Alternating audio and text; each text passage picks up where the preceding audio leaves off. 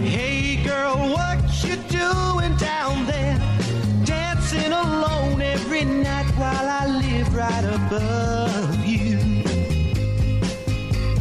I can hear your music playing. I can feel your body swaying. One floor below even know me. I love you. Oh, my darling, not three times on the ceiling if you want me. Mm, twice on the pipe if the answer is no. Ya estamos en el círculo de espera. Acompáñanos a tomar turno y hablar de béisbol con un toque relajado. Aquí empieza Círculo de Espera. de espera.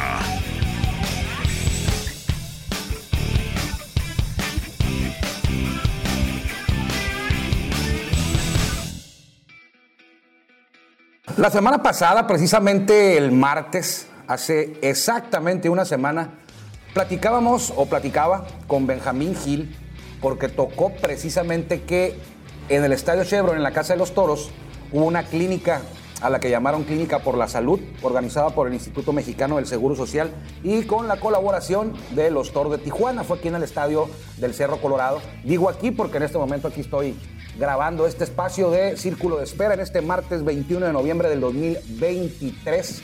Le agradezco como siempre que nos permita que lo acompañemos en este que es el episodio, creo que es el 812 por ahí.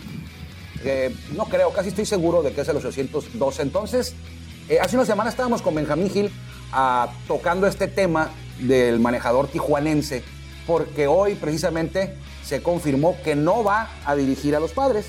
Eh, tendremos que esperar un tiempo más para tener a nuestro primer manejador nacido en México dirigiendo en grandes ligas. Ese no es el tema que le quiero comentar. Sin embargo, hoy se dio a conocer que va a ser Mike Shield. Mike Shield eh, fue confirmado hoy por los padres como su manejador, por lo menos para la temporada 2024. ¿Quién es Mike Shield? Eh, pues no tengo quizá mucha información, le perdí la huella hace unos años. Lo que sí recuerdo fue que él entró a manejar a los Cardenales cuando terminó la etapa de Tony Larusa ahí con los Cardenales como manejador.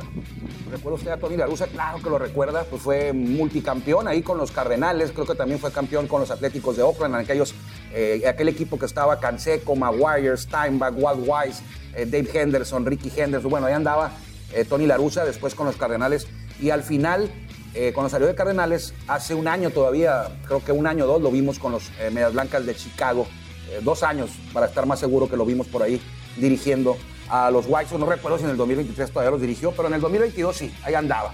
Él entró a sustituir a Rick Rentería, aquel manager que jugó mucho tiempo en México, dirigió a México también, eh, estuvo con los Cachorros, no le tocó ser campeón con los Cachorros, pero bueno, Tony Larusa sustituyó a Rick Rentería y Mike Shield entró al relevo cuando terminó esa etapa de Tony Larusa con los Cardenales. Dirigió, creo que estaba muy joven, tendría por ahí unos 50 años en aquel, en aquel momento cuando dirigió los Cardenales, hace por ahí de, ¿qué será? Unos 8 años, más o menos, 9, cuando dirigió los Cardenales. Le estoy hablando a tope de cabeza, ¿eh? no, no estoy viendo aquí la, la estadística del, del Baseball Reference ni nada. Él manejó a los Cardenales, no lo hizo mal, pero, pero tampoco fue muy exitoso en el tema de campeonatos, pues no ganó ninguno, que yo recuerde. Y pasaron cuatro o cinco temporadas y de repente, de buenas a primeras, nos enteramos que había dejado de ser el manejador de los Cardenales de San Luis. Se dice, se dice por ahí que fue no tanto tema deportivo lo que originó o lo que motivó su, el término de la, de la relación laboral entre Mike Shield y los Cardenales, sino que fue más un tema de, de diferencias con la directiva, diferencias con el clubhouse, eh, con algunos de los veteranos, porque era un equipo que tenía a varios veteranos, entre ellos pues Yadier Molina, eh, Adam Wainwright, eh, ya no estaba Pujols, Pujols ya andaba por acá en California, ya andaba en, antes de jugar con los Angelinos, fue cuando anduvo con California. Entonces se, se dijo que por abajo del agua, o sea, no fue versiones oficial, pero leyendo en aquellos años me enteré de que era un tema más, más que deportivo, era un tema de diferencias con, con la directiva, ya sea la los directivos de Cardenales, con el clubhouse, con los jugadores, y que optaron por terminar la relación laboral y quedó fuera Mike Shield. Desde ese entonces eh, yo no he sabido, o no estoy completamente seguro, pero creo que no, no había dirigido hasta eh, ahora que va a ser, que acaba de ser nombrado el manejador de los Cardenales de San Luis. Así que, pues, Benjamín Gil eh, no era que le anduviéramos vendiendo cortinas de humo o lo que anduviéramos engañando a usted o creando falsas expectativas. Sí fue entrevistado. El martes hablaba con la prensa y a mí me sorprendía Benjamín Gil por la seguridad que tiene. O sea, él el primero hay que creértela tú mismo, ¿no? Y Benjamín se la cree así. Él, él, él sabe, él está confiado que puede ser exitoso dirigiendo en grandes ligas. Y hablaba en, ese, en esas entrevistas que hizo la prensa aquí en Tijuana, hablaba de no solo de dirigir, o sea, él, él se iba y decía, él hablaba de campeonatos, no hablaba de que voy a dirigir a los padres, voy a ser el primer mexicano, sí lo mencionaba, pero él tenía su, su proyección, su objetivo mucho más alto que el solo hecho de dirigir en grandes ligas. Él hablaba de ser campeón, como lo fue con Tomateros, como fue manager del año con los mariachis, es cierto, no le ha ido bien en temas internacionales, no le había ido bien en temas internacionales en la Serie del Caribe, en los Juegos Olímpicos, donde fue un fracasazo la, participación mexicana en los Juegos Olímpicos de Tokio. Fue un verdadero fracaso. La primera vez que llegaron a los Juegos Olímpicos le dan el equipo de Benjamín Gil y fracasó de manera rotunda en ese certamen internacional. Entonces, cuando, cuando se iba a elegir al manager para el Clásico Mundial, pues había mucha gente, periodistas, aficionados, que no estaban de acuerdo en que fuera él el manejador por su récord anterior de fracasos en temas internacionales, en la Serie Caribe. Sin embargo, pues nos tapó la boca a todos, ¿no? Nos cayó a todos. Eh, qué bueno, a mí me dio mucho gusto.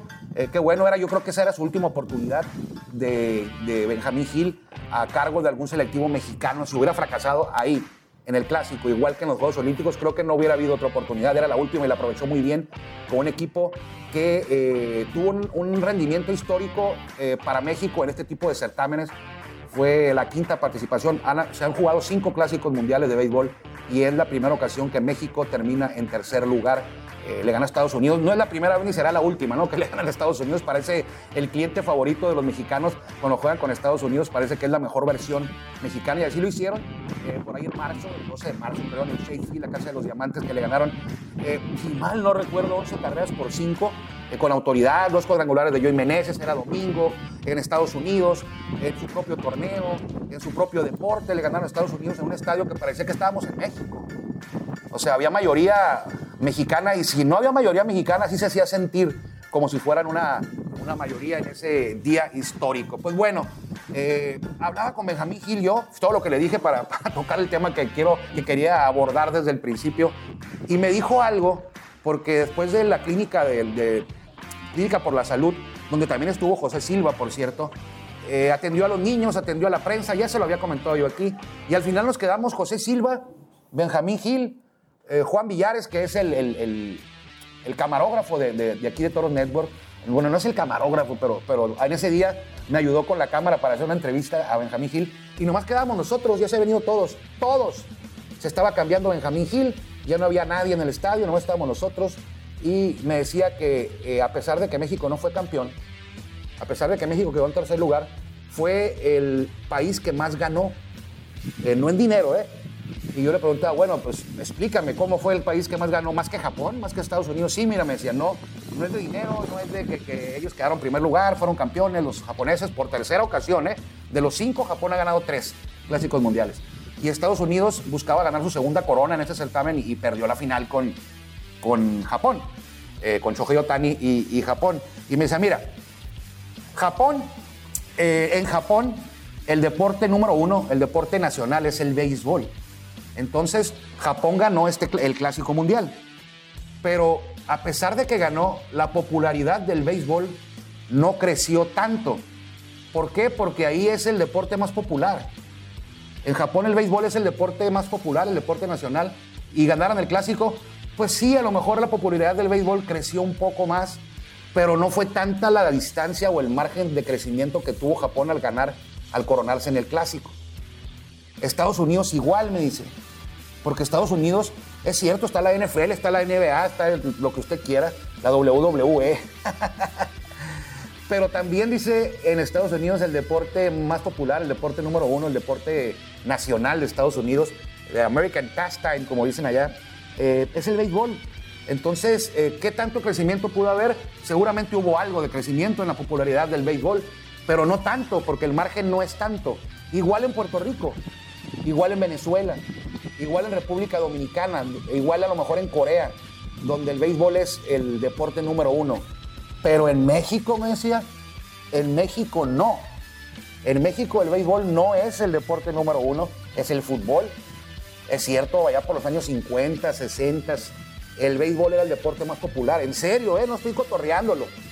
El béisbol en los 50 y en los 60 jalaba más gente a los estadios que el fútbol. Los artistas, Cantinflas, Quintán, eh, Lola Beltrán, Lucha Villa, eh, Resortes, Clavillazo, el que usted, los toreros, iban al estadio, al Parque del Seguro Social en Ciudad de México a ver el béisbol. Y el fútbol era como algo aparte. Es más, yo creo que hasta los toros, los toros no de Tijuana, los toros de Lidia eran más populares que el fútbol. Y es verdad, es en serio, ¿eh? El fútbol se apoderó de la popularidad aquí en México por ahí en los 80 cuando vino la huelga de la nave, que, que, se paralizó el béisbol, no había que ver en esos años, y de repente empezó a meterse el fútbol, llegó el Mundial de México 86 y para qué le cuento, ¿no? Ya no hubo marcha atrás. Se fue el fútbol hasta ribota, como, dice, como decía Dal Ramones, y el béisbol se quedó muy abajo y ahorita sigue muy abajo. Entonces me decía Benjamín Gil, en México el béisbol no es el deporte más popular. No es, por mucho, porque es el fútbol. Y ahí en México sí había un margen muy grande para crecer en el tema de hacer más popular el béisbol, hacer más popular este deporte. Y ese día, y Benjamín Gil lo centra en ese día, ese día que México le ganó a Estados Unidos, yo les dije a los jugadores, me comentó Benjamín Gil, les dije que estábamos frente a una oportunidad muy grande de hacer crecer nuestro deporte, hacerlo crecer tanto que ni nosotros nos imaginamos. Así les dijo Benjamín Gil, eso fue lo que él me comentó. Y tuvo razón. Eso que me dijo al principio de que México ganó más que Japón y que Estados Unidos, si lo vemos con ese ángulo que le dio Benjamín Gil, es totalmente correcto. México, a, a través de ese clásico, de este clásico en marzo del clásico 2023, eh, creció muchísimo en popularidad, creció muchísimo en, en, afición, creció muchísimo en rating televisivo, que todo se deriva de la popularidad, ¿no? Y creció muchísimo también en lo deportivo. ¿Por qué? Primero que nada, en lo deportivo nos dimos cuenta de que estamos a nivel de cualquiera. Le podemos ganar a Puerto Rico, a Venezuela, a Japón lo teníamos. Lo teníamos durante ocho entradas, llegó la novena y, eh, y no, pudimos, no, pues no pudo México, no pudimos mantener ese margen para haber avanzado a la, a la, gran final, porque era, era la semifinal contra Japón. Lo tuvimos en la, con, la, con, la, con la mano en el cuello, teníamos a Japón, hasta la novena entrada, que se vino la debacle, ¿no? se vino todo abajo. Qué doloroso fue, pero a pesar de todo eso, que México no fue campeón, que México no avanzó a la final, que quedó en tercer lugar, repito, fue una actuación histórica el tercer lugar, el equipo que más creció, el país que más creció fue eh, México. México y comprobado, ¿eh? Comprobado. Ahora, ¿qué nos toca a nosotros o qué le toca a quienes quedan? Porque el clásico es cada cuatro años. O sea, no vamos a esperar cada cuatro años para tratar de hacer otra vez otro, otro espectáculo así como el del clásico. Entonces, eh, le toca a las ligas, le toca a la Liga Mexicana de Béisbol aprovecharse de este empuje, aprovecharse de esta inercia que le dio Benjamín Gil y sus muchachos. Bueno, no nada más Benjamín Gil, la Federación Mexicana de Béisbol, la Liga Mexicana de Béisbol, eh, Rodrigo López, que era el gerente de la selección, Jorge Campillo, Aarón Alcaraz, mucha gente que estuvo ahí eh, trabajando para que esto eh, fructificara y sobre todo a los jugadores que se la creyeron, ¿no? Que creyeron en Benjamín Gil. Benjamín Gil, que fue el líder y los hizo creer, los hizo sacar el extra para que tuvieran una actuación histórica en lo deportivo y sobre todo histórica en eh, el tema de, hacer crecer el béisbol. Porque sí es cierto, ya que me lo explicó Benjamín Gil, ya que lo explicó ahí ese día, hace una semana precisamente, me quedó claro que sí, no hubo otro, yo creo que no hubo otro país que tuviera un crecimiento tan grande derivado del Clásico Mundial de Béisbol, derivado de, de perdón, un crecimiento tan grande en la, en la popularidad en su país derivado de este clásico. Y sí es cierto, ¿no? O sea, República Dominicana, es el deporte número uno, eh, Puerto Rico también, países chicos, pero que el béisbol es, es, la, es debido muerte. Ahí, ahí no vemos fútbol, eh, ahí no vemos el box, ahí no vemos básquetbol, sí lo hay, pero no es a nivel del, del béisbol en Dominicana, en Puerto Rico, incluso en Cuba, eh, pero en México no. México es una, México creo que México es la única potencia en béisbol a nivel mundial en el que el propio béisbol no es el deporte más popular.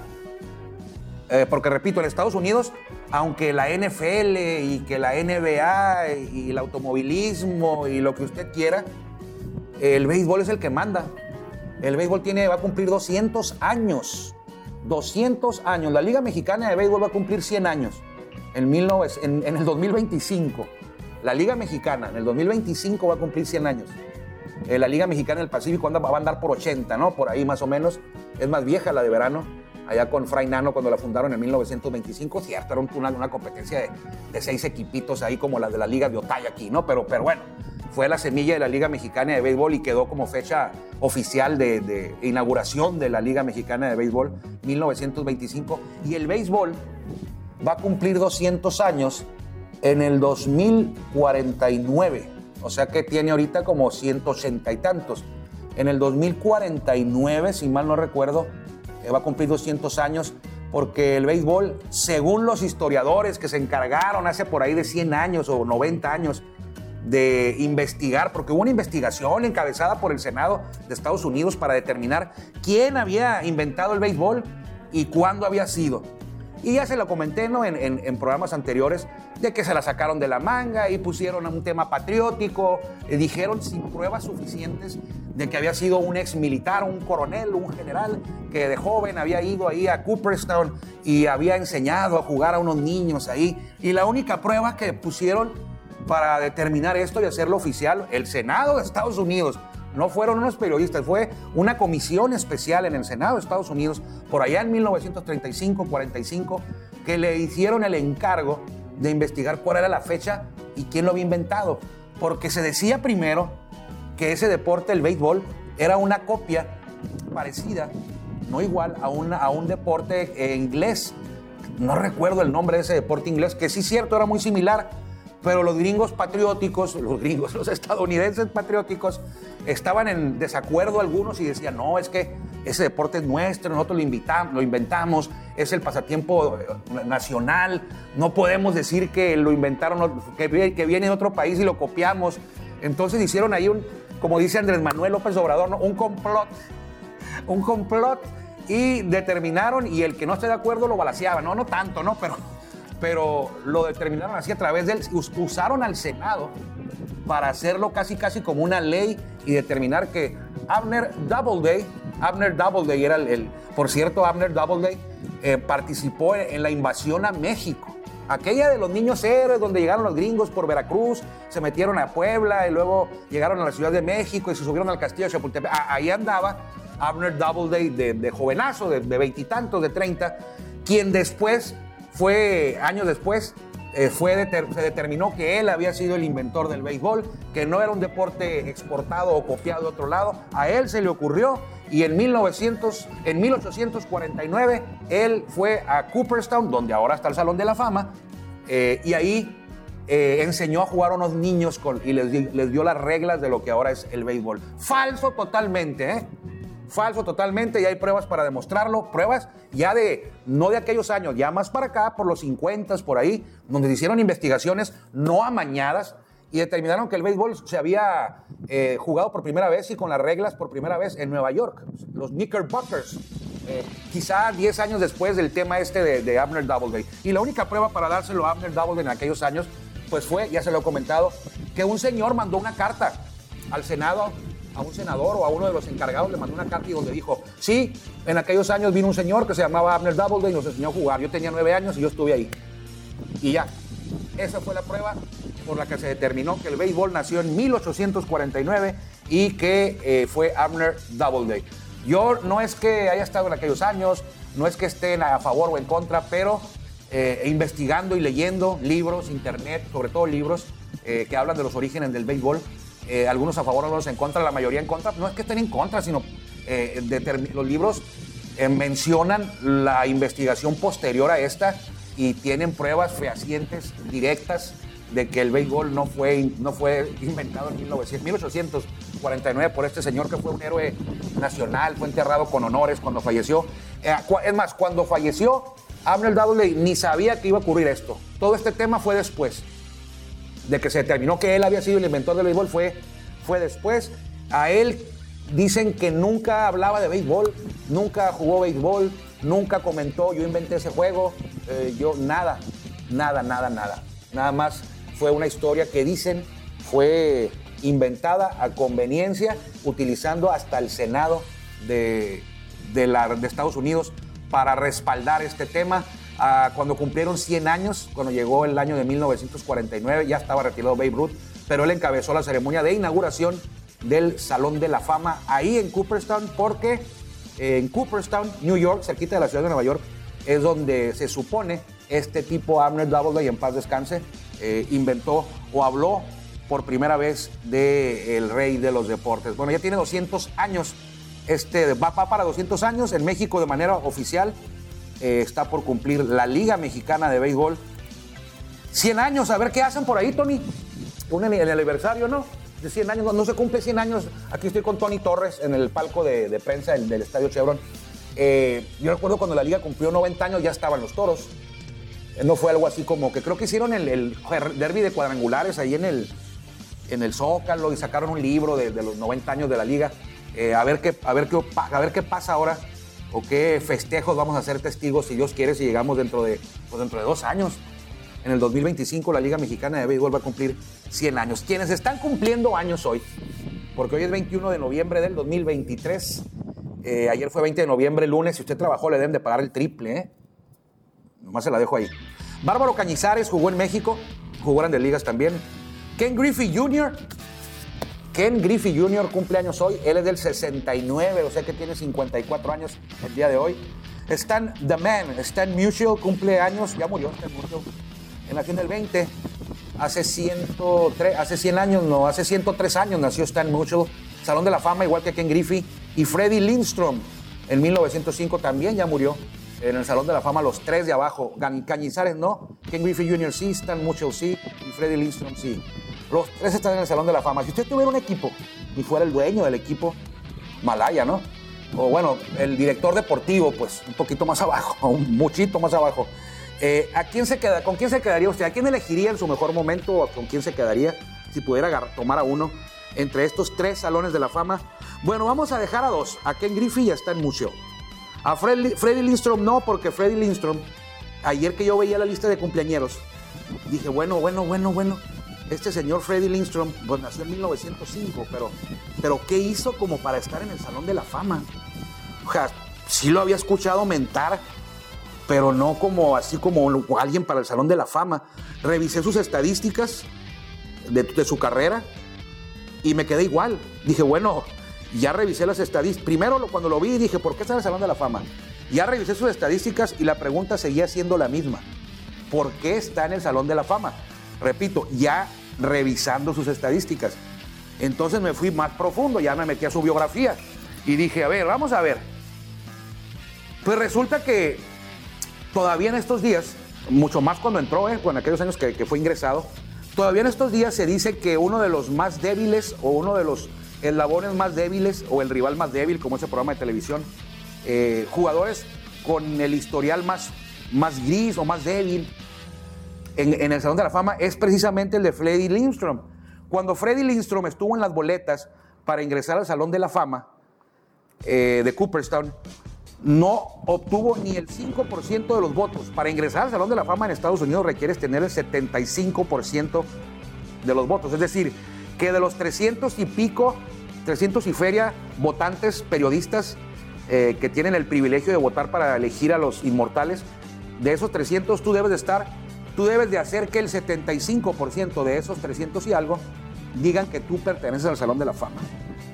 Y Freddy Lindstrom solamente el 5%, ni el 5%, 4.4 fue lo más alto que tuvo en la votación. Eh, creía que debía estar ahí y obvio, pasaron los años, en, en aquel tiempo eran 15 años los que permanecías en la boleta, o quizás 5 si no alcanzabas el 5%, uno, perdón, si no alcanzabas el 5%, y ya fue descartado, salió de la boleta, no volvió a aparecer, pero después con estos benditos comités de veteranos, eh, los que acaban de ingresar, por ejemplo, a Fred McGriff hace un año, después ese comité de veteranos eh, dictaminó que Freddy Lindstrom iba a ingresar al Salón de la Fama. No recuerdo quiénes estaban en ese. Voy a revisar, ¿eh? No recuerdo Lindstrom. Freddy Lindstrom. Béisbol. Vamos a ver. Freddy Lindstrom. No recuerdo quiénes estaban. Era tercera base. ¿eh? Dicen que de los terceras bases que están en el Salón de la Fama, él es el más malito. Por sus números. Nunca fue el MVP, nunca fue el líder de bateo, nunca fue nada. En una ocasión fue el líder de hit nada más. Él jugó con los eh, gigantes de Nueva York.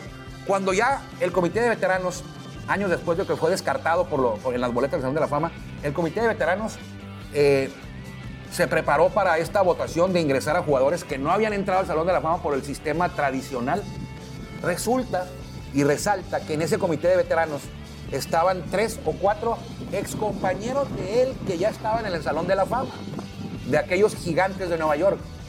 Entonces, se dice por ahí que el amiguismo fue lo que lo empujó al Salón de la Fama, no tanto sus méritos, porque, en serio, eh, no, no estoy jugando, no estoy jugando. Mira, Fred Lindstrom, para que le quede claro, Fred Lindstrom, para entrar al Salón de la Fama, tú dices, bueno, este jugador merece estar en el Salón de la Fama cuando tiene 3.000 hits, ¿no? Cuando tiene alguien 3.000 hits, tú dices, papá, este va al Salón de la Fama.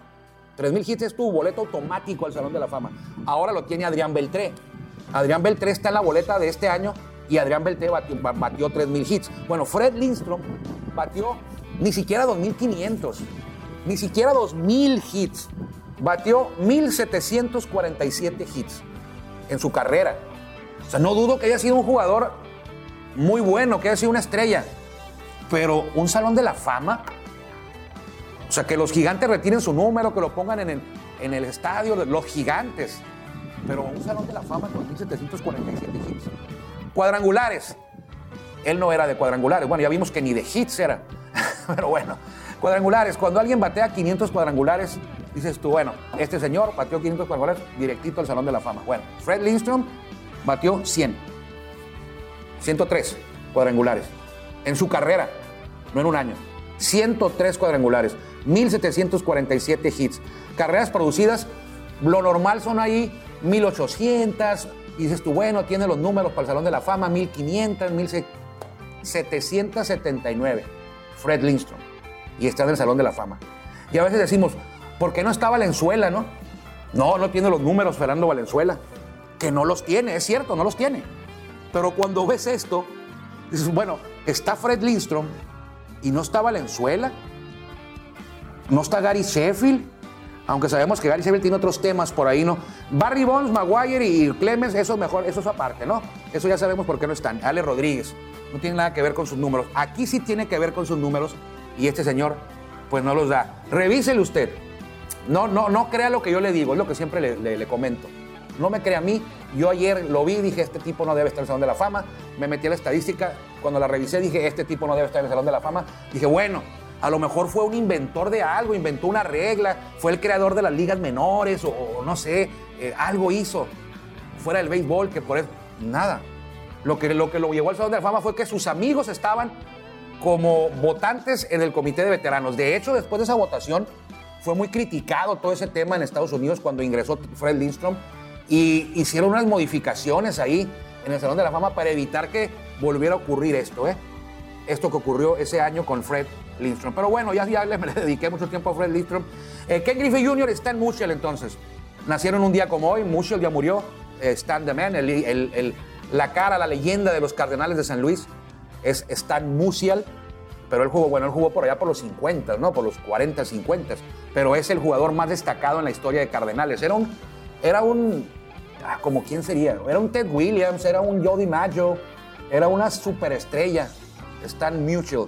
Y nació un 21 de noviembre, igual que Ken Griffey Jr. Si usted fuera el manager o el director deportivo o el dueño de un equipo, ¿a quién elegiría? ¿A Ken Griffey Jr. o a Stan Musial? Ahora nosotros, que ya somos de estas nuevas generaciones, eh, pues diríamos a Ken Griffey, ¿no? Porque lo vimos jugar, cómo se paraba, cómo fildeaba, 600 cuadrangulares y... Pero sabe una cosa, tiene mucho mejores números Stan Musial. Sobre todo el WAR, que es el que ahora eh, destacan mucho. El WAR de Stan Musial es de 120. De 120 es algo... eh, con 80, más o menos, si tienes 80 de WAR, eres, eh, estás en el Salón de la Fama. Es la medida ahí. Oye, Fred McGriff entró al Salón de la Fama, tiene un, un WAR de 60 y tantos. 70. Stan Musial tenía 120, tuvo 120, porque el WAR es acumulativo. Se va sumando o restando en tu carrera. Y Ken Griffey anda por 80. No le voy a mentir, lo voy a buscar, el de Ken Griffey. Entonces, los dos deben estar en el Salón de la Fama, por supuesto que sí. Por supuesto, Ken Griffey batió como, deje usted 500, batió como 600 cuadrangulares. Eh, el guard de Griffey es de 83.8. El guard de Stan Musial es debe ser de 100 ya, 120. Yo no se me olvida, mira, te lo vamos a comprobar. El guard de Stan Musial es de 128, casi 130. Los guard más altos creo que es el de Barry Bonds, el de, el de Babe Ruth. Eh, por allá va a andar el de Otani, ¿eh? Cuando se retire Otani, su guard va a ser de... Imagínense el guard de Otani cómo va a estar si este año el guard de Otani fue de 10. Nada más en un año fue de 10 el de Otani.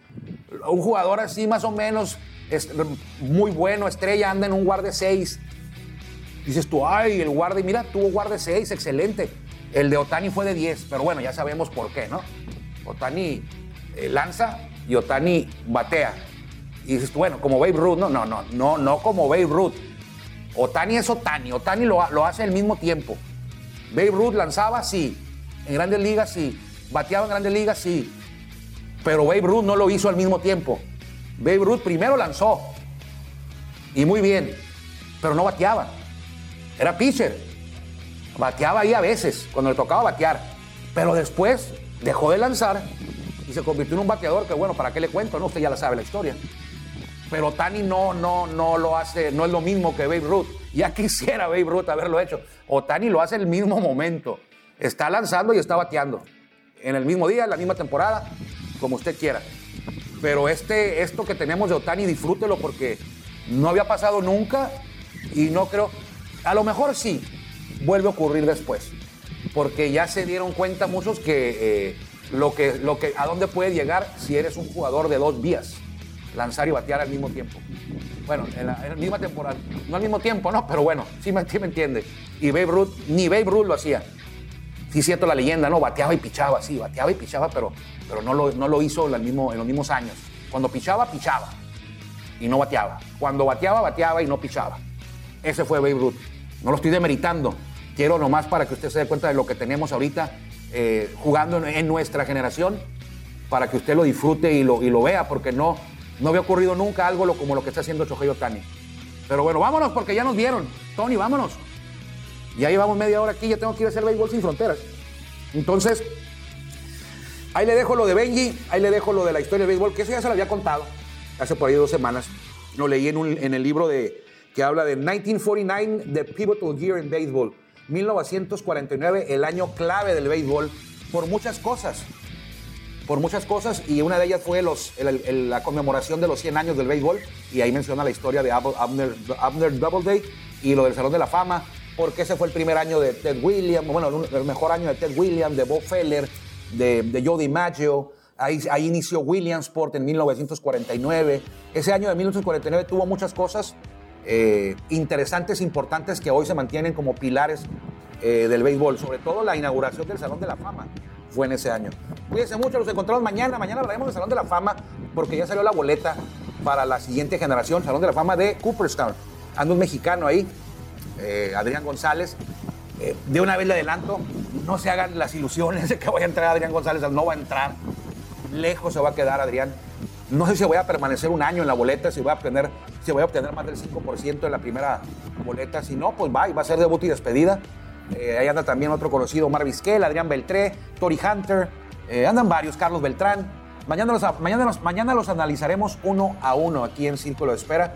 Le agradezco, como siempre, que nos haya acompañado en esta, pues ya más de media hora hablar del, de béisbol. Yo me voy rapidito porque tenemos eh, Béisbol Sin Fronteras en unos minutos más. Cuídese mucho, que le vaya bien. Gracias por acompañarnos en Círculo de Espera. Nos escuchamos próximamente. Espera.